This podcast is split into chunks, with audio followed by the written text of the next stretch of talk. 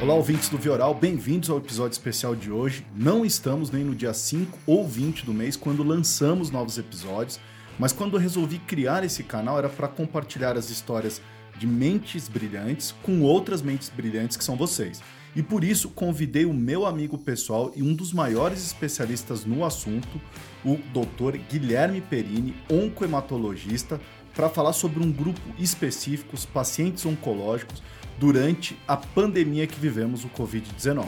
A ideia desse bate-papo é trazer as últimas diretrizes de fontes oficiais e o que está acontecendo na prática nos grandes centros de cuidados à saúde, aqui no nosso país. Doutor Guilherme, seja bem-vindo ao Via Oral. Obrigado, Paulo, então, pela chance de estar vindo hoje falar um pouco sobre um assunto que está gerando tanta ansiedade, né? tanto na equipe médica quanto nos pacientes, uh, e clarear um pouco quais são as recomendações que a gente tem hoje uh, para o paciente oncológico numa época de pandemia. Acho que a primeira informação que eu gostaria que você comentasse é, sobre a visão médica é o chamado flatten the curve, ou achatar a curva, como a gente está falando aqui, que é um estudo realizado pelo CDC e publicado no The Economist, que basicamente mostra que tão importante quanto parar o vírus é diminuir a disseminação. É, por isso, estamos recebendo tantas mensagens e apelos para ficarmos em casa, o tal do social distance, né, doutor? É, a ideia do flatten the curve é não, uh, ou achatar a curva, é na verdade não sobrecarregar o sistema de saúde. Então, é um vírus novo, uh, de qual ninguém tem imunidade. Então, é natural que esse vírus vá circular. Uh, a gente não tem o que a gente chama cientificamente de imunidade de rebanho. Né? O que é imunidade de rebanho? Quando várias pessoas têm imunidade, uh, o vírus circula menos, porque tem menos vetores desse vírus. Conforme o tempo vai passando, as pessoas vão naturalmente se tornando imunes e com isso o vírus vai diminuir. O problema é, como a gente sabe que esses pacientes têm uh, uma evolução um pouco mais desfavorável do que outras viroses respiratórias, o risco é justamente sobrecarregar o sistema de saúde. Então, é o que a gente vem observando, por exemplo, na Itália falta de leito, falta de respirador, uh, falta de profissionais, porque os profissionais são também um, um grupo de risco uh, para infecção. E aqui eu não falo só de médico, eu falo médico, enfermeiro, fisioterapeuta, uh, pessoal de limpeza de hospital, farmacêutico, enfim, todo mundo que está no fronte de guerra. Então a ideia de flatten the curve é deixar com que essa circulação viral seja mais lenta, para que com isso a gente consiga ter recursos para cuidar dos pacientes graves. Se a gente tiver um pico de incidência e um pico de pacientes, infelizmente a gente não vai ter recurso e aí a gente vai acabar tendo uh, mortalidade excessiva, isso inclusive por falta de estrutura. Os pacientes oncológicos são, antes mesmo do Covid-19, um grupo de risco. É, e agora, mais ainda. Por quê? Então, uh, primeiro vamos entender de onde vem essa, essa preocupação do, no paciente oncológico. Então, foi publicado há cerca de algumas duas semanas atrás um estudo, uma revista bem importante chamada Lancet Oncology, que analisou pacientes que tinham câncer durante a epidemia na China, na, na província de Wuhan. E eles viram, na verdade, que esse grupo de pacientes tinha um risco desfavorável, né? tinha um risco maior de complicações. Ir para UTI, intubação, mortalidade, todos esses eram aumentados nesse grupo de pacientes oncológicos. É lógico que isso é uma preocupação muito grande para a gente e, obviamente, para os pacientes. Por quê? Porque grande parte dos pacientes oncológicos já tem por si só um risco maior de infecção. Ah, eles são, ah, por, pelo tratamento pela doença, um risco maior de infecções mais graves. Então a gente preocupa que esses pacientes uh, tenham um desfecho pior. E os dados que a gente tem corroboram. É preciso falar que o número de pacientes oncológicos nesta coorte que foi analisada era pequeno, não eram baseado em grandes números, mas obviamente já alerta para a gente ter um cuidado especial. Perfeito. É, mas o paciente que está em tratamento, quais os protocolos? O paciente que está fazendo o tratamento. Então, o que, que o paciente que está fazendo o tratamento ele precisa saber? Uh, a recomendação inicial é que continue o tratamento, tá? Em especial naqueles pacientes que fazem tratamento com intuito curativo. Então a gente sabe que existem uh, tratamentos uh, de quimioterapia que visam a cura do paciente. Linfoma de Hodgkin, uh, algumas, alguns tratamentos para tumores sólidos que vão realmente curar o paciente. A gente vai tentar manter ao máximo o tratamento desses pacientes para não perder a chance dessa cura. Tá? Depois a gente vem aqueles pacientes que a gente sabe que o benefício da quimioterapia é muito grande. Né? Então, que tenha sobrevidas muito grandes se eles vão uh, fazer o tratamento quimioterápico. Esses pacientes a gente também vai tentar manter ao máximo. Agora, existem tratamentos oncológicos que visam, uh, que não tem tanto impacto em sobrevida global. Nesse grupo de pacientes é que existe uma discussão se a gente deve ou não manter. Por exemplo, tem um tipo de linfoma chamado linfoma folicular, que depois do tratamento, alguns pacientes fazem um processo que a gente chama de manutenção. Eles recebem um anticorpo uh, contra o linfoma a cada dois meses durante dois anos. Esse, essa estratégia aumenta a sobrevida livre de progressão, mas não tem impacto em sobrevida global. As custas de uma imunossupressão maior. Então, para esses pacientes, individualmente, conversando com o seu médico, é importante tomar essa decisão. É, às vezes é melhor atrasar um pouco esse tratamento. Uh, aqui não, ninguém está falando em suspender definitivamente, mas atrasar um pouco o tratamento para passar essa fase inicial de maior circulação do vírus para depois retornar o paciente. Então a recomendação de uma maneira geral é manter o tratamento quimioterápico para aqueles com intuito curativo uh, e naqueles pacientes que têm um benefício maior da quimioterapia e naqueles pacientes que o o benefício não é tão grande ou que podem parar, interromper ou adiar um pouco a quimioterapia sem uma repercussão muito significativa, que isso seja decidido caso a caso. Uhum. E o paciente que está realizando imunoterapia?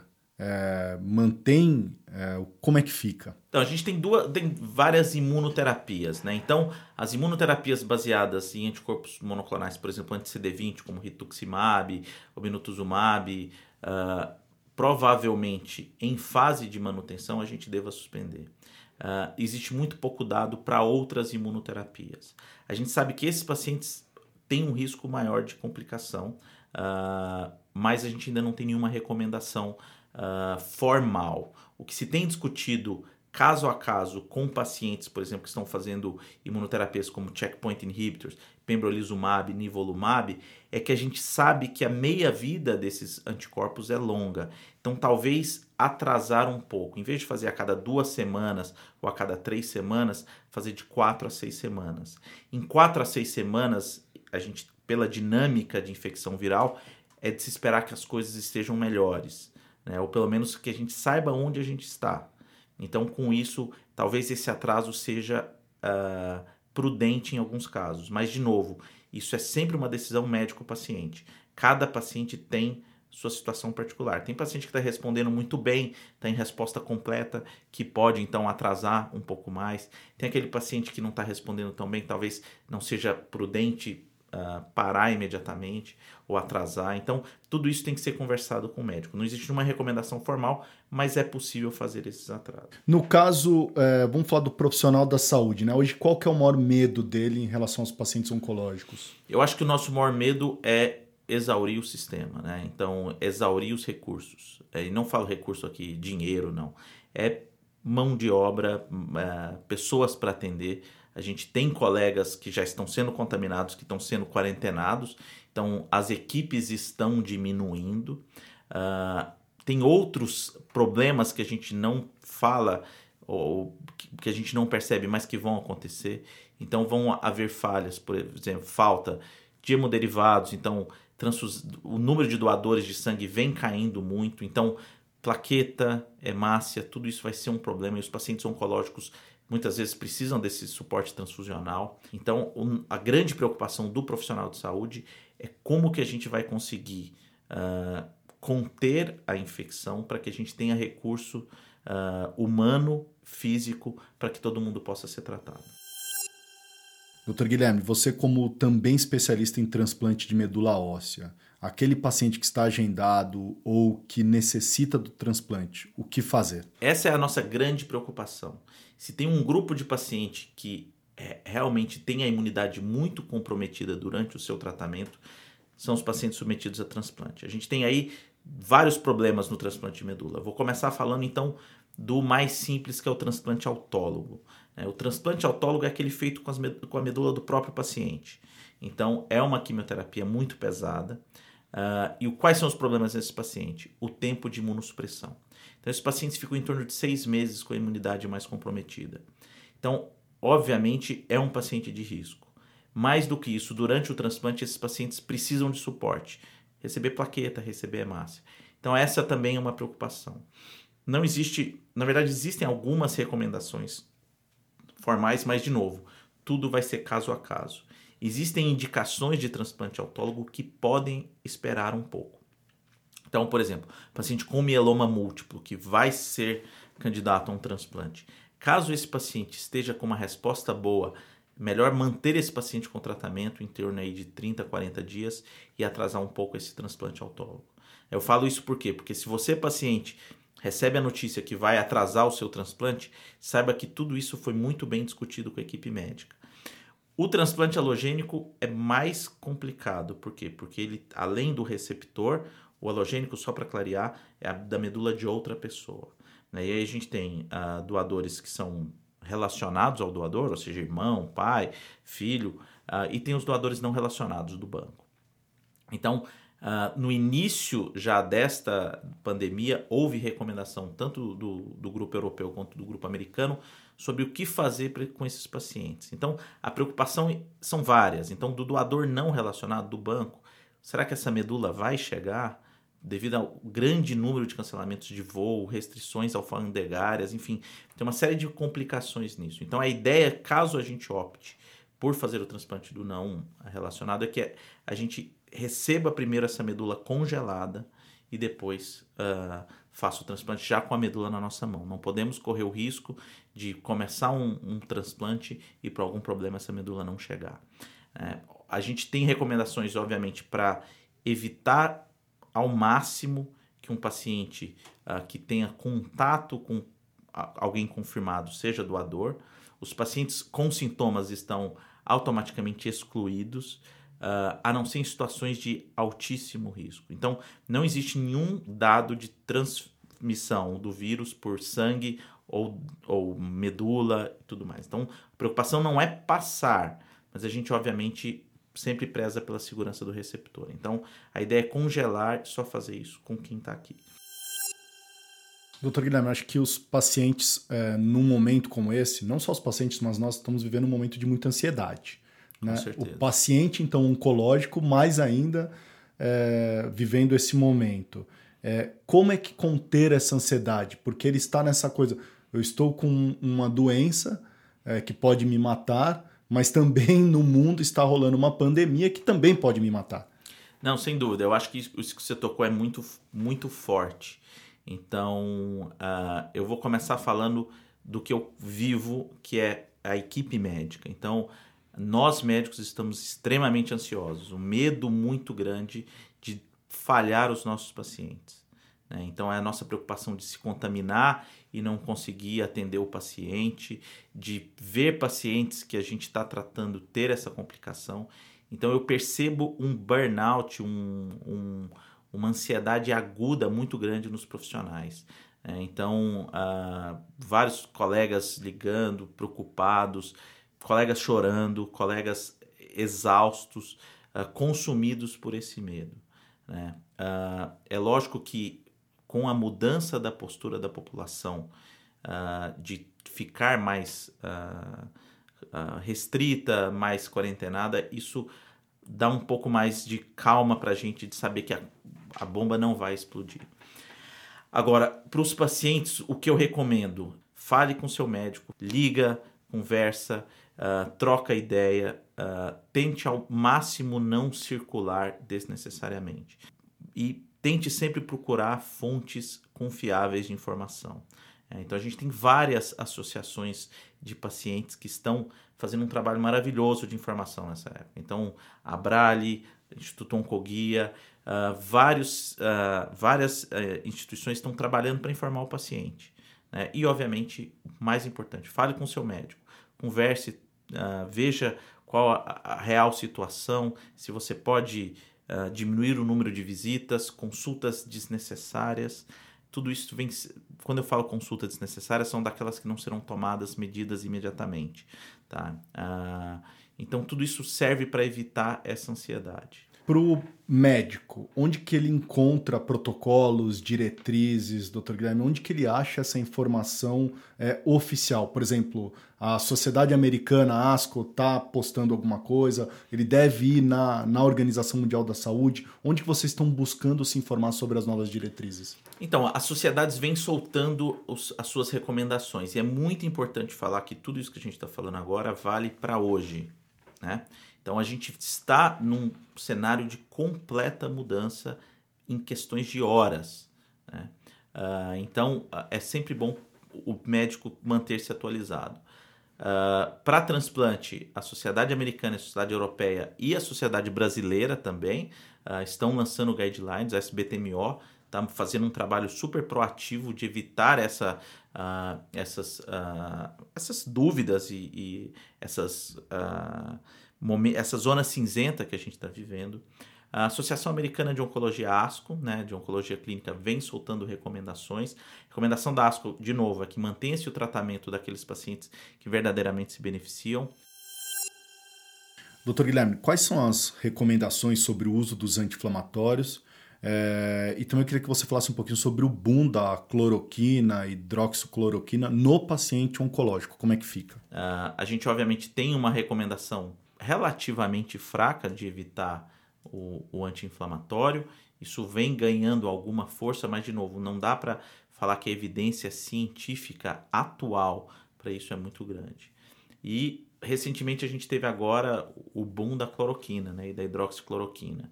É, muito cuidado ainda para o paciente oncológico pelo risco de interações medicamentosas. Não existe nenhuma recomendação de tratar paciente assintomático. Não existe nenhuma recomendação ainda de tratar pacientes oligossintomáticos com o Covid. Uh, e muito menos como prevenção.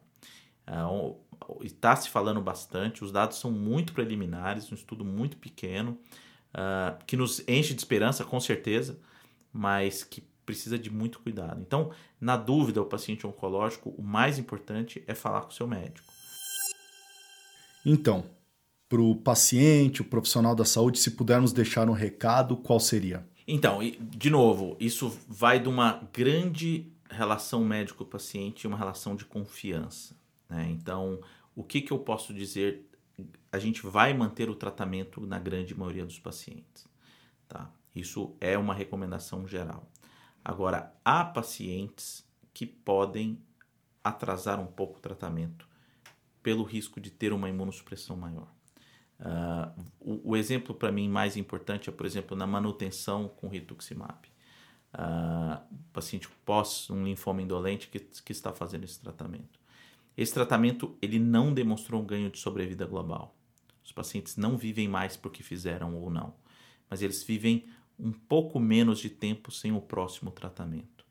Numa situação de pandemia, em que uma infecção pode ser mais preocupante do que a doença de base, isso obviamente tem que ser colocado para o paciente. É, o que eu acho que mais importante é você confiar na escolha do seu médico. Tá? Nenhum, nenhum médico vai parar um tratamento que vai prejudicar o paciente. A gente tem se organizado para isso. E, de novo, grande parte das coisas que poderão ser canceladas não são tratamentos infusionais, mas procedimentos. É aquele hemograma que o médico colhe uma vez por mês, é aquele exame de imagem que ele faz uma vez por mês. Esses pacientes provavelmente podem, ao invés de repetir uma tomografia em 30 dias, repetir em 45 dias. Repetir um PET em vez de dois meses, em três meses. Ou seja, é da mesma maneira que a gente falou de achatar a curva, é achatar o uso dos recursos. Todo mundo vai fazer, talvez um pouquinho mais para frente, caso você não seja aquele paciente de maior risco, para que a gente consiga uh, ter uma noção maior de onde essa pandemia está indo. Doutor Guilherme, uh, no alto da sua experiência do que você já viveu, uh, como é que está sendo isso para você, um hematologista? Bom, eu nunca vivi nada parecido, então é muito assustador uh, para a gente. eu, eu vivi, em parte, a, parte, a, a pandemia do H1N1. Eu quase perdi um colega de 30 anos, saudável, médico, para o H1N1, três meses de intubação e tudo mais. Mas a, o, o, que chamava atenção é que um, a gente tinha.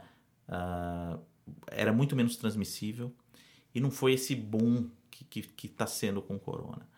Quando a gente olha os dados da Itália, nos preocupa bastante. Itália Espanha, eu acho que hoje são os, o, os países que mais preocupam. E obviamente a gente não quer que isso aconteça no Brasil. Né? Então a gente está, os médicos estão todos muito preocupados, uh, mas ao mesmo tempo uh, o que a gente percebe, e isso eu posso falar com certeza, é uma grande maturidade dos nossos sistemas de saúde. Tá? Sejam sistemas de saúde. Eu trabalho desde hospitais considerados de ponta, como o Einstein, eu também trabalho no SUS.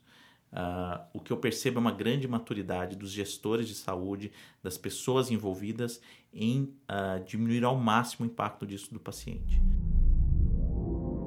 Foi excelente, acho que podemos com isso deixar os profissionais da saúde e pacientes mais tranquilos em relação a essa situação. E é isso aí, esse foi mais um episódio, dessa vez especial do Vioral. Muito obrigado, doutor Guilherme, meu grande amigo, excelente profissional. É, que esse obrigado não seja só para ele, mas fica aqui como um símbolo de agradecimento a todos os profissionais da saúde que estão no fronte dessa guerra. Bom, eu que agradeço. De novo, quero deixar uma mensagem então de esperança para os pacientes. É, a gente vai passar por isso. Tá? Uh, o mais importante é você, paciente, se sentir acolhido e respaldado nessa fase. Melhor maneira de fazer isso, falando com seu médico. Né? Então, fale com seu médico, Uh, converse abertamente sobre riscos, benefícios, necessidades de tratamento ou não. Nosso objetivo é comum, é o bem-estar do nosso paciente. Né? Então, uh, fale com ele, vamos tentar se acalmar também, uh, mas tudo isso vai passar e tomara que seja o mais rápido e da melhor maneira possível.